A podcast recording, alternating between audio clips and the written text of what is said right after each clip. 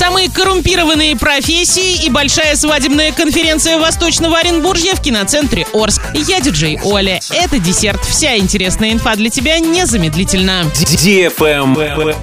News. В Генпрокуратуре назвали самые коррумпированные профессии в России по мелким взяткам. Лидерами в антирейтинге оказались представители полиции, сотрудники уголовно-исполнительной системы и педагоги. Кстати, согласно статье 291.2 УК РФ, мелкое взяточничество. Мелкая взятка не более 10 тысяч рублей. Наказание за такое преступление до одного года лишения свободы. Лайк.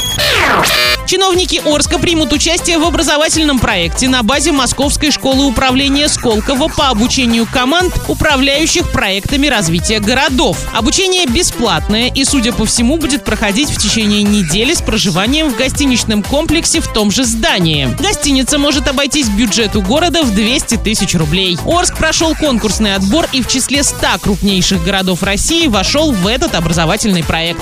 Правильный чек. Чек-ин. Молодожены, а также работники свадебной индустрии. 19 марта в 19.00 в киноцентре Орск состоится большая свадебная конференция Восточного Оренбуржья. Узнай все о стильной свадьбе за один день. Подробности бронирования в киноцентре Орск, а также по телефону 32 41 41 или на сайте orskino.ru. Стоимость билетов от 600 рублей, VIP-билеты полторы тысячи. Для лиц старше 18 лет. Генеральный информационный партнер сайт урал56.ру.